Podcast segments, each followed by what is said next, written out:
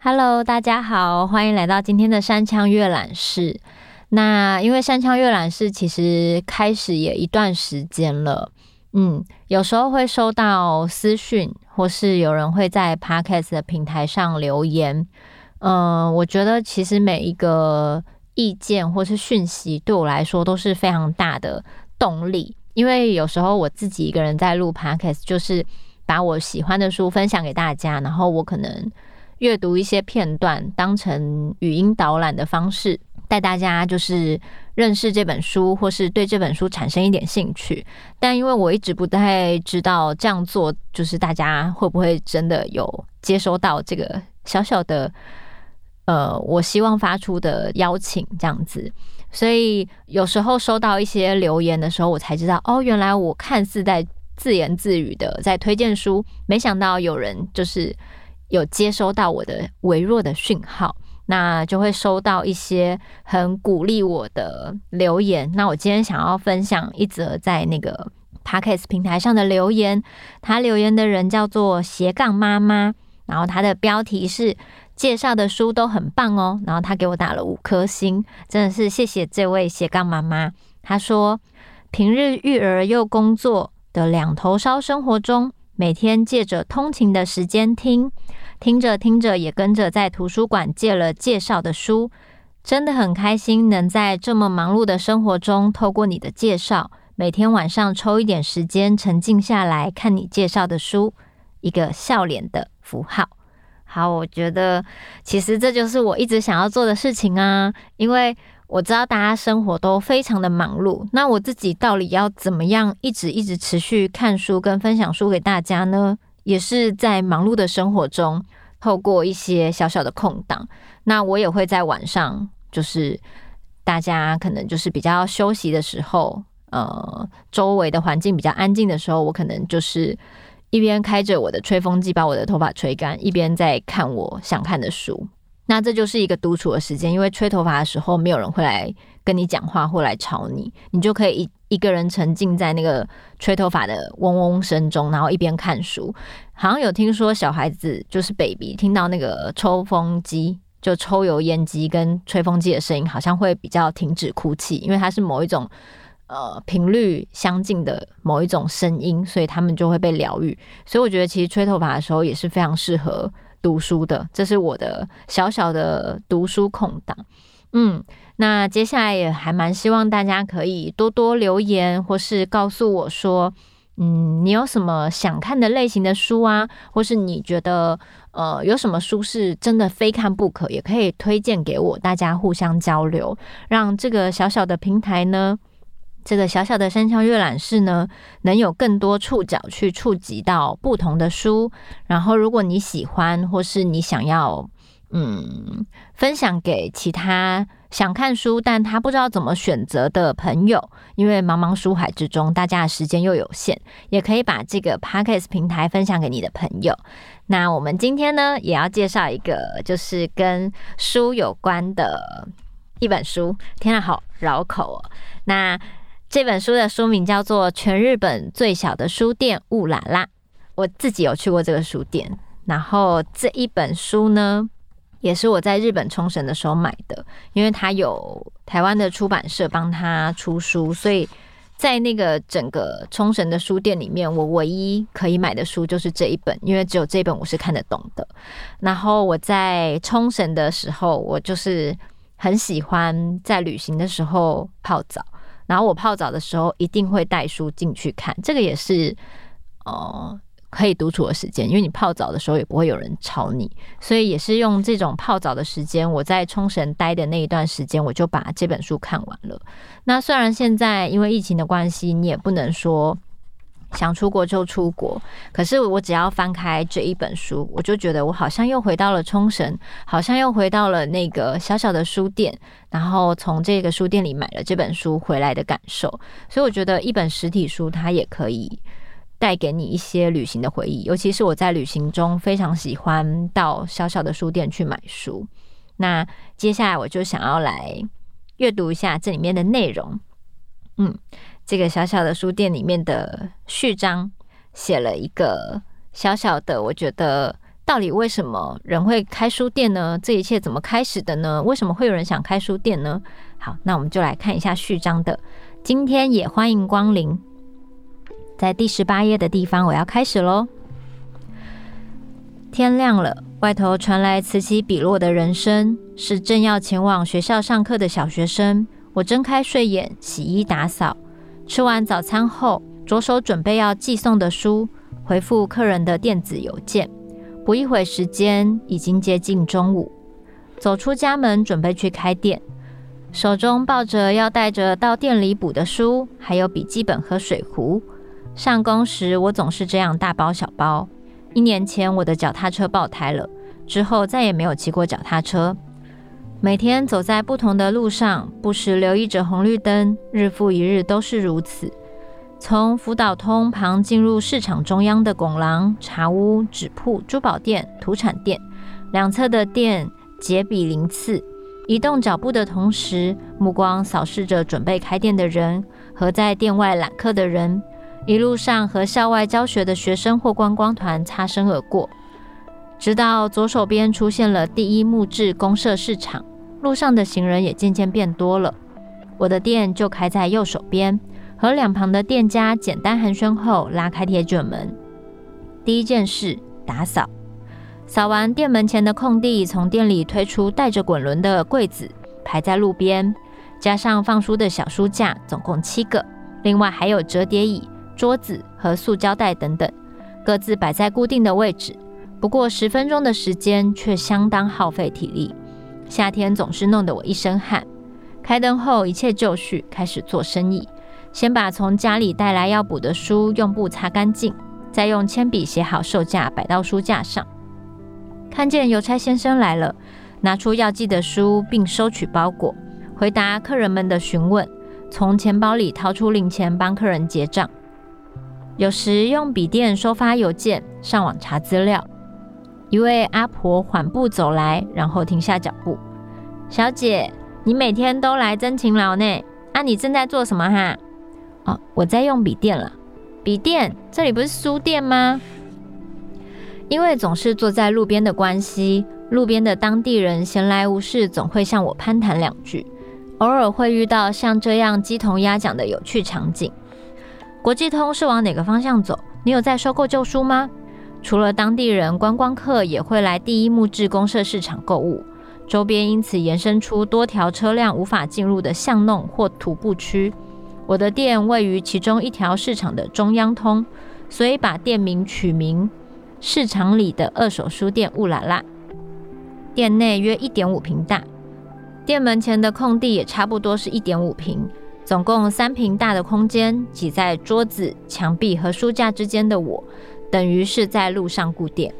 身兼老板和唯一店员的我，离开去公社市场的二楼上厕所或买咖啡的时候，总是店门开开就出去了。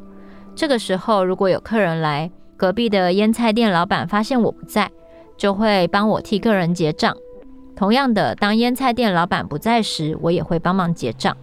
乌拉拉卖的几乎都是和冲绳有关的书籍，像是琉球王国的历史、花卉图鉴、海洋写真、冲绳荞麦面店导览等等，内容多元丰富，有来自东京出版社出的书，也有冲绳出版社出的书。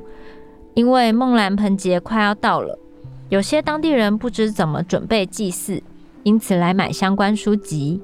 也有观光客抱着以后想搬到这里住的想法，买了移居冲绳的人写的书。偶尔遇上没有客人清闲的时间，我就静静地在店里看书。如果有熟人上门，我会拿出椅子请对方坐，一起聊天吃点心。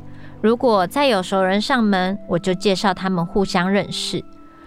过了傍晚六点，商店街的拱廊亮起灯来，赶着返家的人们匆匆路过，周围的店家开始收拾。我也起身把架子一个一个搬进店里，背后不时传来“先走喽，明天见”的道别声。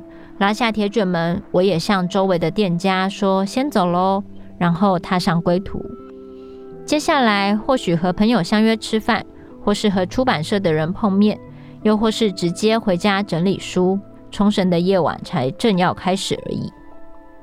好，重读这个篇章，我就好像回到了那个第一木质市场的街上，因为我那个时候是住在第一木质市场旁边，呃，巷弄里面的民宿里，所以其实我每一天从第一木质市场走出来，走到主通道的时候，就会看到这间，它其实一半在。店面里面一半在木质市场路上的这间书店，然后呃，这个书店的主人他的确是被夹在嗯，他路上搬出来的桌子跟他书店的中间，看起来很像一个小小的服务柜台。然后那间书店真的非常小，所以只要有可能有两三个人走进去就满了，因为他书店里面的空间走进去的部分真的只有一点五平，可是他的书是从。天花板到地上都有，然后也有卖一些小小的明信片啊。那我那时候也是觉得，天哪，这一个市场里面卖一些干货啊，卖一些海葡萄啊，各种食物啊，各种混杂的味道的街上，竟然出现了一家小小的书店。那因为是第一次去冲绳这个地方，所以看到这间书店里面有很多介绍冲绳的书。那唯一看得懂的就只有这一本，可能有中文字幕啊。什么中文字幕？我讲错了。Anyway，反正大家知道我意思就好了。就是唯一看得懂的只有这一本书，然后它好像有两本，然后我后来两本都买了，因为我在那个地方，就是出国的时候，其实你不会带很多书。那我又是一个每天都会很想要翻书的人，所以如果我带的书已经在飞机上看完了，那我在当地一定要买书。所以我这时候就很感谢我住的地方附近有一间这么小的书店。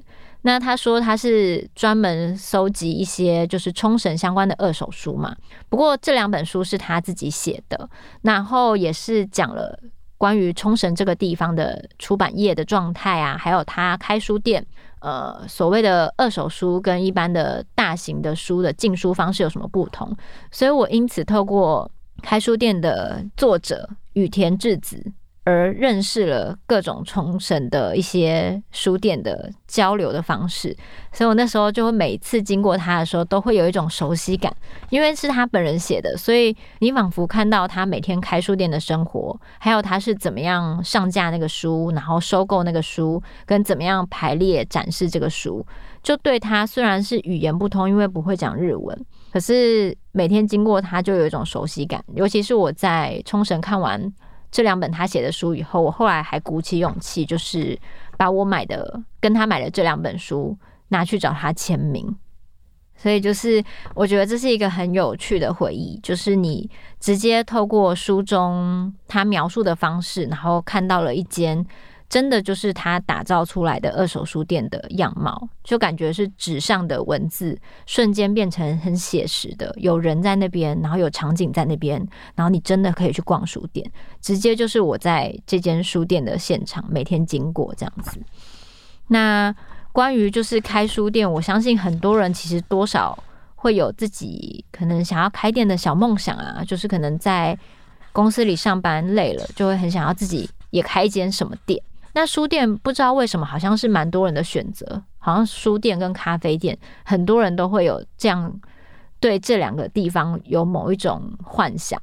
可是其实它当然还是会有非常多现实的层面。那时候我在看这本书的时候，我就觉得好适合推荐给所有想开书店的人先看一看。就是除了抱着就是有开店的梦想之外，也可以。双脚落地的，知道说，其实开不管是任何店，都是有一些辛苦的过程。然后在看的过程中，我仿佛也是把自己曾经也是有想要开书店的这个心落实下来，觉得说，嗯，现在的我可能还没有这样可以做到的时间，或是可以真的去做这件事情的余力，这样子。不过也透过这个跟。这个书店的乌拉拉书店的主人，他的心路历程，我好像也在心中开启过一个小小的幻想的书店，就是如果我自己要有书店的话，它会长什么样子？那我会用什么样的方式去经营它之类的？所以我想要再分享一下他说的关于开书店究竟是怎么一回事呢？好，那我要开始了。他说，想自己开店的人应该也不少。我经常听客人说，我将来也想开二手书店，我想在冲绳开咖啡店之类的话。有些客人下次再来的时候，真的已经开店了。也有些人默默的不再提起开店的事。曾有一位朋友告诉我，我也想开店，但我没有你这样的勇气。我这样的勇气，这话令我有点不解。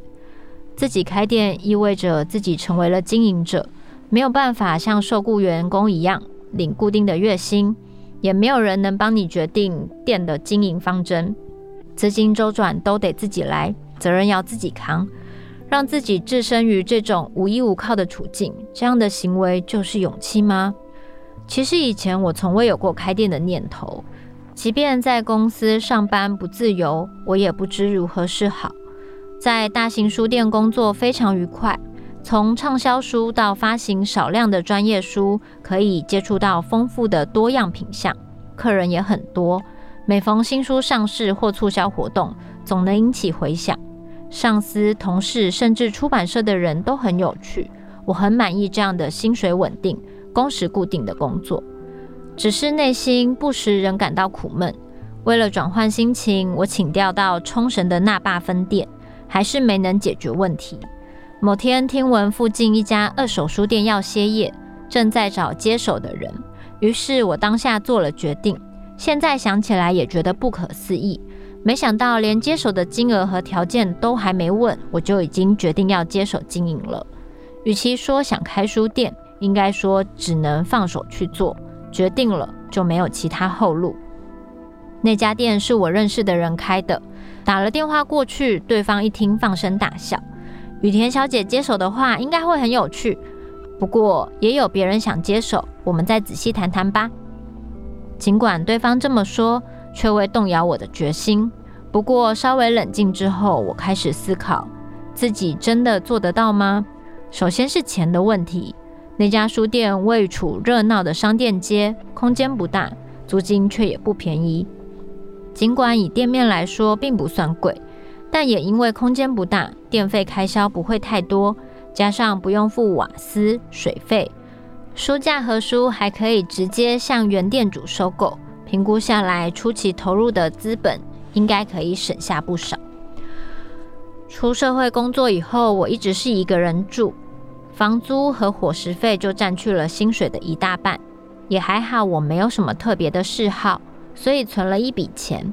要把那笔钱拿去环游世界，还是开店好？我决定用来开店。一旦接手经营书店的收入够我生活吗？这是我最担心的事。决定接手之后，我仔细问过前店主，他顾店的时候，我也坐在一旁观察情况。那家店面向那霸市场的中央通，眼前就是第一木质公社市场。店门前大拉拉的摆着猪头皮，还有五颜六色的鱼。除了在地人会来购物，这里也是冲绳观光客必定造访的景点之一。早上十点开到晚上八点，人潮络绎不绝。游客边走边逛，这么看起来客流稳定，加上周边店家，只要备货齐全，书应该卖得出去。那么要摆哪些书好呢？冲绳的书。脑中浮现这个点子时，我仿佛找到自己该做的事。之前我在那霸的大型书店负责冲绳书籍专区，因此深深着迷于冲绳特有的历史、丰富的自然与文化。那些锁定当地题材的书看起来小众，却相当深奥有趣。但是绝版书或限量贩售的书也很多，这是大型书店无法克服的难题。如果是二手书店，什么书都能卖，而且店就在市场里，没打算去书店的人也能看到冲绳的书。在市场里卖冲绳的书，光是想到我就觉得兴奋不已。空间狭窄这点也很令我担心。店内一点五平。仅三块榻榻米大小，不过店门前还可以放书架，所以实际使用坪数是三坪左右。想起以前待的书店是一千五百坪，这狭小的程度实在很夸张。然而前店主却反其道而行，用全日本最小的书店做宣传，不但受到杂志与电视的采访，还有人特地跑来拍照。曾经在号称全日本最大书店工作的我，成为全日本最小书店的老板，听起来挺有趣的，不是吗？我想，如果要雇员工或是再开一间分店，单凭有趣是行不通的，因为我只有一个人。但直觉告诉我，这个决定应该会很开心，应该没有问题的。因此，我想试试看。反正店不大，假如失败关门了，整理起来也方便。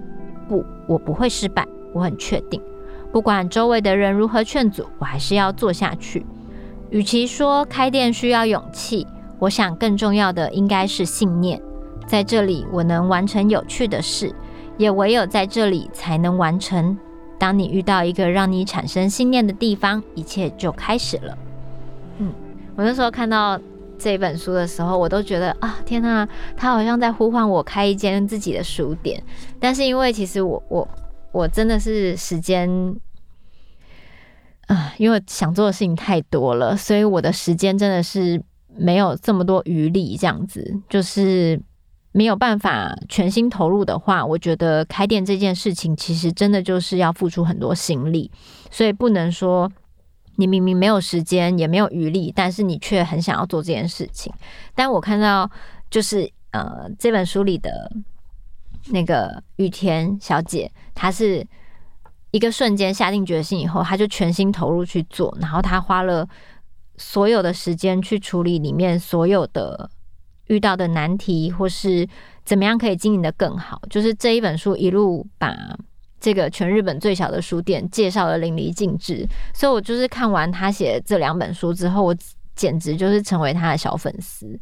就我其实每天就算日文不太好，我都会很想要，就是努力的跟他讲一两句话，或是去逛他的书店，因为我觉得是很被他的精神打动的。就是他有想做的事情，然后想把冲绳这个地方的书就是介绍给大家。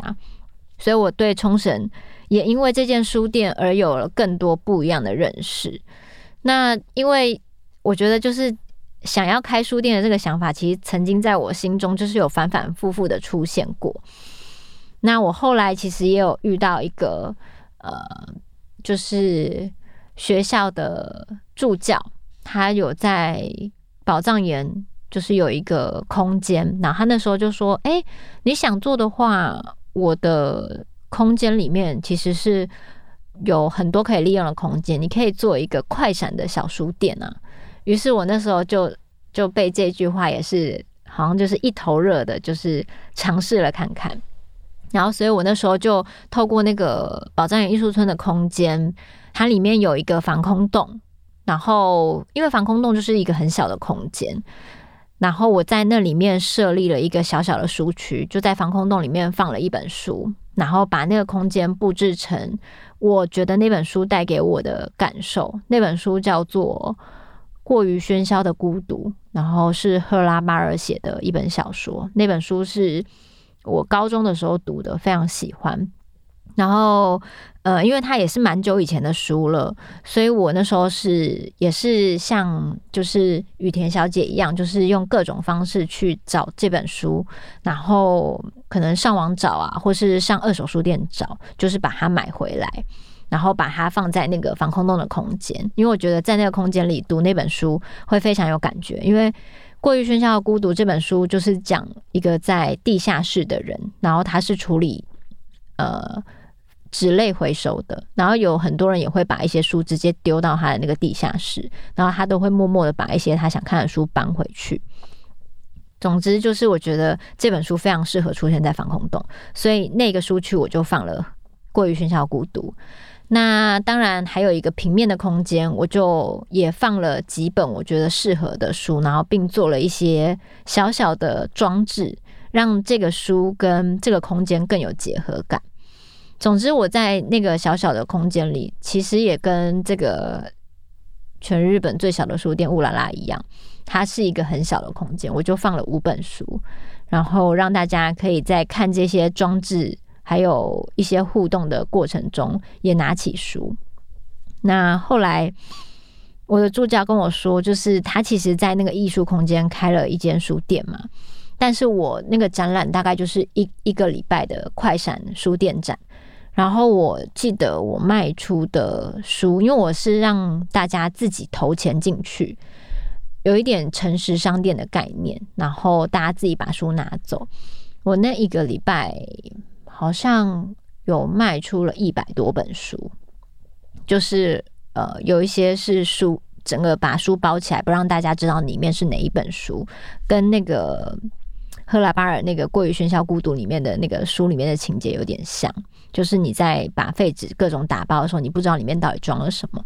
所以我那个礼拜就是销售的书的数量，让我助教觉得说，其实虽然我只是一个快闪的小小的展览跟小小的书店，可是我好像做到了他在那个宝藏园空间开书店以来没有做到的事情。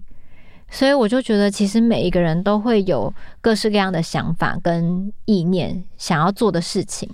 那有时候可能只缺一个契机，或是一个为什么，跟你为什么要这么做，然后怎么样开始。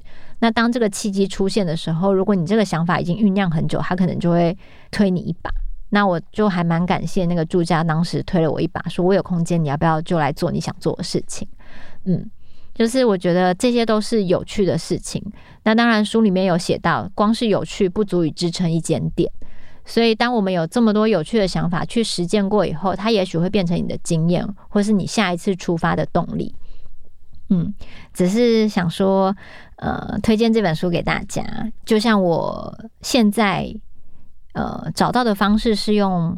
Podcast 的山枪阅览室来推荐书给大家一样，因为这这个分享书跟推荐书一直都是我很喜欢做的事情。不管它是一个快闪的书店展览，或是一个用线上分享我阅读喜欢的书的方式，把书推荐给别人，这个也都是我想做的事情。然后我还在用各式各样的方式去推荐书，然后尝试让书跟大家有更多连接。嗯，所以。这个山羌阅览室可能也是某一种我想做的事情，跟在实现的某一种路上吧。还有点像是线上的选书，跟一种声音的书店、声音的阅览室小书店这样子。嗯，希望这种浪漫的小连接能让大家喜欢上阅读。嗯，那今天的山腔阅览室就到这边，我们下周见。